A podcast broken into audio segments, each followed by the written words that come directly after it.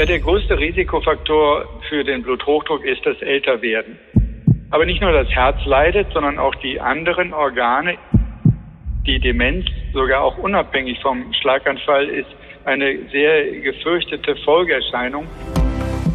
Impuls. Impuls. Wissen für Ihre Gesundheit.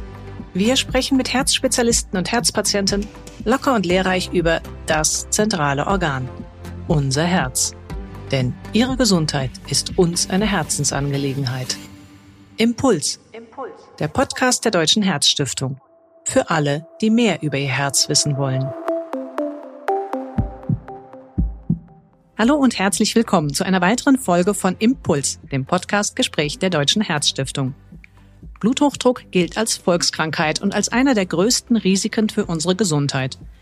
Das ist kaum zu glauben, denn hohe Blutdruckwerte machen meist völlig unspezifische und wenig belastende Beschwerden. Ein Grund daher heute einmal genauer zu hinterfragen, was denn den Bluthochdruck oder medizinisch die Hypertonie eigentlich so gefährlich macht. Welche Organe werden geschädigt? Ist Bluthochdruck immer gleich Bluthochdruck oder gibt es verschiedene Formen? Und sind wir wirklich immer durch unseren Lebenswandel selbst schuld? Einer, der solche Fragen mit viel Erfahrung beantworten kann, ist Professor Heribert Schunkert vom Deutschen Herzzentrum in München, den ich heute als meinen Gesprächspartner im Podcast begrüßen darf. Hallo, Professor Schunkert, ich grüße Sie. Grüß Gott nach Frankfurt.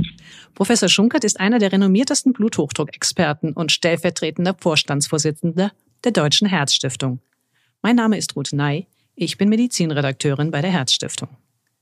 Ja, Professor Schunkert, vielleicht mal vorneweg so als Einstieg. Unser Herz sorgt ja durch seine Pumpbewegung und durch den Wechsel aus druckvollem Ausstoßen des Blutes und dann der anschließenden Entspannungsphase für den nötigen Druck, damit unser Blut auch wirklich alle wichtigen Körperbereiche erreicht. Wie kommt es dann letztlich zu einem Bluthochdruck? Das ist eine berechtigte Frage bei so einem komplizierten Prozess. Entweder das Herz stößt mehr Blut aus, als der Körper braucht, oder aber die Gefäße sind zu eng, dass der Widerstand, den die Gefäße dem Herz entgegensetzen, zu hoch ist. Dabei gibt es die großen Gefäße, wie die Hauptschlagader oder die großen Arterien und die kleinen Arterien, die dann als Geflecht in den Organen sitzen. Meistens sind es die Widerstandsgefäße in den Organen, die eben zu eng sind und damit dem Herzen einen zu großen Widerstand entgegensetzen und den Blutdruck in die Höhe treiben. Wenn man das also so sieht, unser Herz ist also der Druckgenerator. Und dann kann man sich vorstellen, wenn zu viel Druck im Kessel ist, dann besteht natürlich auch irgendwie eine Gefahr für das Herz, wenn der Druck zu hoch ist. Genau. Vielleicht kann man das auch nochmal genauer erklären, was dann genau die Gefahr fürs Herz ist. Also der Druck, den das Herz aufbaut, ist letztendlich ja die Arbeit, die es zu verrichten hat. Je höher der Druck, desto mehr Arbeit. Wenn wir zum Beispiel einen Druck von 130 Millimeter Quecksilbersäule haben, was ein noch gerade so normaler Blutdruck wäre, dann entspricht das einer Wassersäule von etwa 1,80 Meter, 1,90 Meter. Das heißt also, das Herz muss dann jede Minute fünf Liter Blut 1,90 Meter in die Höhe pumpen. Das ist wirklich viel Arbeit, wenn man das 24 Stunden am Tag verrichten muss. Und ein höherer Blutdruck bedeutet eben noch mehr Arbeit und damit eine chronische Überlastung des Herzens, wo das Organ auf die Dauer darunter leidet. Was sind dann Konsequenzen, wenn das Herz dauerhaft leidet? Wie jeder überstrapazierte Muskel wird der Herzmuskel dann auch dicker, wobei das Herz ja ein Hohlkörper ist und diese Verdickung der Herzwände unter anderem die Weite der Herzhöhle konsumiert. Das heißt, das Herz wird, die Herzhöhle wird kleiner und das Herz lässt sich nicht mehr so gut befüllen. Auf der anderen Seite sind dickere Herzwände auch ein größerer Widerstand für die passive Befüllung des Herzens. Das Herz füllt sich dann nur noch unter einem höheren Druck, was zu einem Rückstau des Blutes zum Beispiel in den Lungenkreislauf führen kann. Aber nicht nur das Herz leidet, sondern auch die anderen Organe, insbesondere die Arterien wie die Hauptschlagader oder die Herzkranzgefäße oder auch die Arterien, die zum Gehirn ziehen oder in den verschiedenen Organen äh, das Blut transportieren, wie zum Beispiel in der Niere. Alle diese Gefäße können durch den erhöhten Druck leiden und damit auch schneller verschleißen. Mhm. Sind denn alle Organe gleichermaßen gefährdet? Sie haben gesagt, also nicht nur das Herz nimmt Schaden und Sie haben auch schön erklärt, was da genau passiert, was ja auch erklären würde, warum es dann auch bei Bluthochdruck durch diese Herzveränderung vielleicht an weiteren Folgeschäden kommen kann, also wie Herzrhythmusstörungen, weil das Reizleitungssystem auch sich verändert. Wie ist es denn an den Nieren oder am Gehirn? Ich glaube, die Augen können auch geschädigt werden. Ist die Gefahr überall gleich? Ja, also es sind unterschiedliche Gefäßtypen in den unterschiedlichen Organen betroffen. Die Niere ist ja ein sehr stark durchblutetes Organ und da gibt es insbesondere die Nierenkörperchen, die für die Urinproduktion sorgen. Auch das sind ja letztendlich Adern, die vom Herzen durchblutet werden. Und wenn diese Nierenkörperchen unter einem erhöhten Druck stehen, dann verschleißen die schneller. Das Gleiche gilt auch für die feinen Gefäße am Auge. Das sind dann die kleinen Gefäße, die unter dem Bluthochdruck leiden. Auf der anderen Seite leiden auch natürlich die großen Gefäße, zum Beispiel eben die, die das Gehirn versorgen, das Herz, die Beine oder die Nieren selbst, die Nierenarterien. Alle diese Adern stehen dann unter dem erhöhten Druck und verschleißen schneller. Mit nachteiligen Konsequenzen.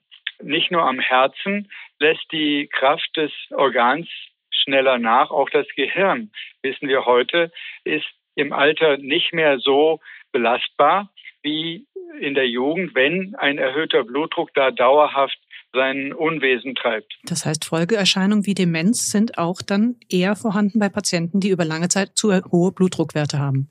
Absolut. Der Schlaganfall ist eine ganz wesentliche Komplikation des Bluthochdruckes und die Demenz, sogar auch unabhängig vom Schlaganfall, ist eine sehr gefürchtete Folgeerscheinung des Bluthochdrucks. Und jetzt bei all diesen vielen Schäden, die Sie erläutert haben, die auch an ganz unterschiedlichen Stellen in unserem Körper vorkommen können. Und da gibt es wirklich keine verlässlichen Warnsignale. Also ich, man stellt sich ja immer vor, bei hohem Blutdruck, jemand, der vor einem steht, hochroter Kopf, Kopfschmerzen. Aber das ist ja wohl gar nicht unbedingt der Fall. Weil sich der Körper an den erhöhten Blutdruck gewöhnen kann. Leider mit dem Preis, dass die Organe schneller verschleißen. Das heißt, die sicherste und beste Methode, einen Bluthochdruck festzustellen, ist, ihn zu messen.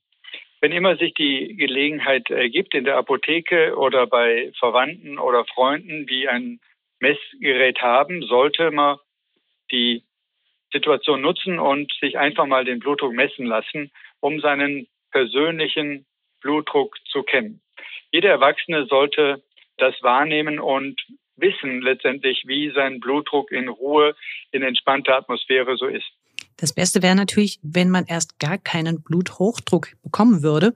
Und da heißt es ja immer wieder, dass es unser Lebensstil ist, der uns krank macht und auch den Bluthochdruck begünstigt. Kann man das tatsächlich so einfach sagen? Ja, der größte Risikofaktor für den Bluthochdruck ist das Älterwerden.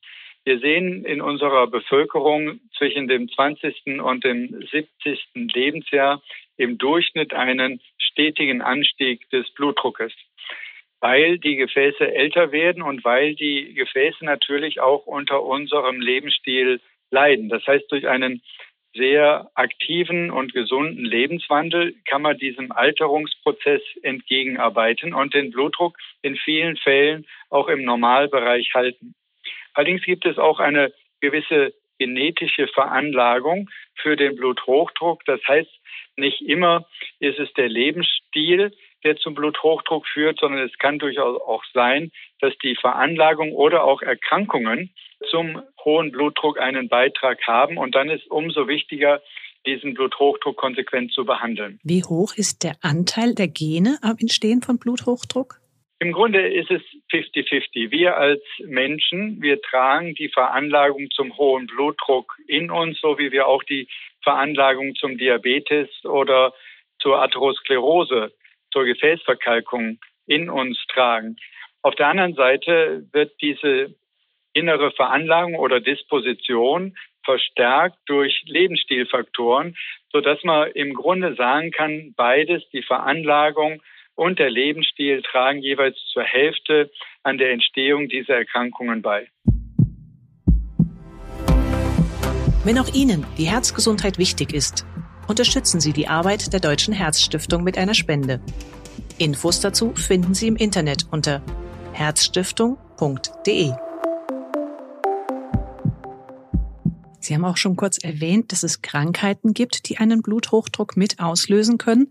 Deswegen differenziert man ja auch und spricht von primärem oder sekundärem Bluthochdruck. Welche Krankheiten wären das denn? An erster Stelle sind Nierenerkrankungen zu nennen, weil die Nieren zum einen den Flüssigkeitshaushalt regulieren. Zu viel Flüssigkeit im Körper bedeutet auch einen höheren Blutdruck. Auf der anderen Seite regulieren die Nieren den Salzhaushalt, der Einfluss auf die, die Bluthochdruckhöhe hat und schlussendlich auch eine Reihe von Hormonsystemen, die an der Blutdruckregulation beteiligt sind. Also Nierenerkrankungen führen fast regelhaft zu einer Blutdruckerhöhung.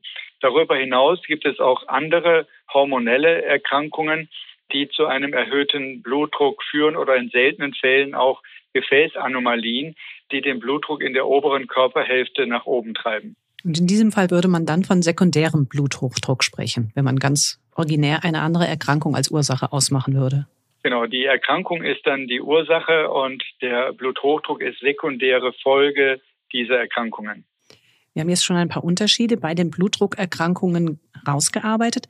Jetzt ist es manchmal auch so, es gibt ja zwei Blutdruckwerte, den oberen Wert, den systolischen und auch den unteren Wert, den diastolischen Wert. Es ist nicht immer so, dass beide Werte gleichzeitig erhöht sind, sondern es gibt auch einige Patienten, bei denen nur der obere Wert zu hoch ist oder auch nur der untere Wert zu hoch ist. Woher kommen diese Unterschiede und was macht es aus? Bei jüngeren Menschen ist nicht selten der untere Wert auffällig, der diastolische Blutdruck, wohingegen beim älteren Menschen meistens der obere Wert zu hoch ist und der untere sogar zu niedrig sein kann.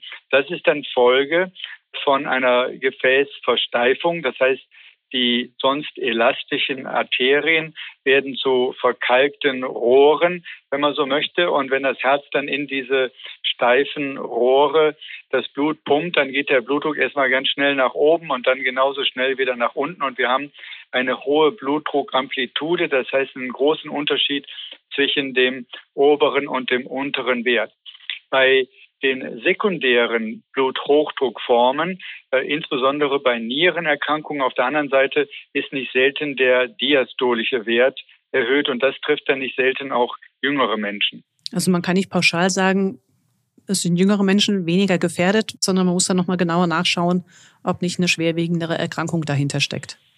Absolut. Gerade beim jüngeren Menschen ist ja die Zeit, mit der der Bluthochdruck an den Gefäßen nagt, länger und damit das Risiko, dass über den hohen Blutdruck auch eine Folgeerkrankung wie Schlaganfall oder Herzinfarkt entsteht. Und bei den älteren Menschen ist es ein Unterschied, ob jetzt nur der systolische Wert zu hoch ist oder ob beide Werte gleichermaßen zu hoch sind? Also was ist davon gefährlicher? Oder muss man das anders behandeln?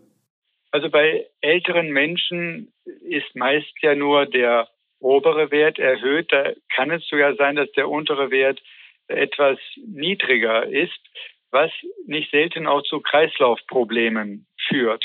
Das heißt also, die Durchblutung findet ja nicht nur während der Systole statt in den großen Arterien und den Organen, die dadurch versorgt werden, sondern die findet auch während der Diastole statt. Beim Herzen ist es sogar so, das muss ja arbeiten während der Systole. Da findet die Durchblutung dann nur in der Diastole statt. Das heißt also, bei älteren Menschen, wenn der diastolische Wert sehr niedrig ist, muss man mitunter einen gewissen Kompromiss eingehen, um die Durchblutung der Adern in einem sicheren Bereich zu halten und den diastolischen Wert nicht zu weit abfallen zu lassen. Auf der anderen Seite, wenn bei älteren Menschen auch der diastolische Wert erhöht ist, dann sollte es kein Problem sein, den Blutdruck in den Zielbereich zu führen, in, weil die Blutdruckmedikamente den oberen und den unteren Wert meistens gleichermaßen beeinflussen. Ein wichtiger Unterschied, den es auch noch gibt beim Blutdruck, der besteht zwischen Mann und Frau. Also da geht es nicht nur um das biologische Geschlecht, sondern tatsächlich auch medizinisch betrachtet. Wie genau zeigt sich das beim Bluthochdruck? Also zuerst mal in der Verteilung der arteriellen Hypertonie. Männer sind in jüngeren und mittleren Jahren häufiger betroffen als Frauen. Frauen holen dann in der Menopause auf und da findet man dann nicht selten einen geradezu sprunghaften Anstieg des Blutdruckes, was dann nicht selten auch zu äh, Beschwerden bei Frauen führt. Also meistens sind es Frauen, die eben durch diese rasche Veränderung des Blutdruckes in der Menopause Beschwerden empfinden, wohingegen die Männer weniger unter ihrem Bluthochdruck leiden.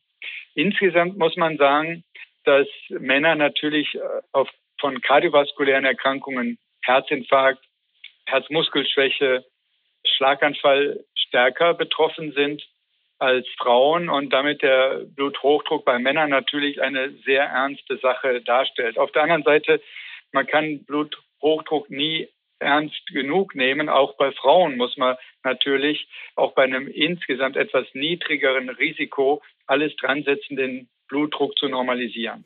Da würde man dann also tatsächlich sagen, dass durch die hormonelle Konstitution dann irgendwann dieses Gleichgewicht auch kippt und man vor allem bei Frauen nach der Menopause dann besonders stark auf den Blutdruck gucken sollte.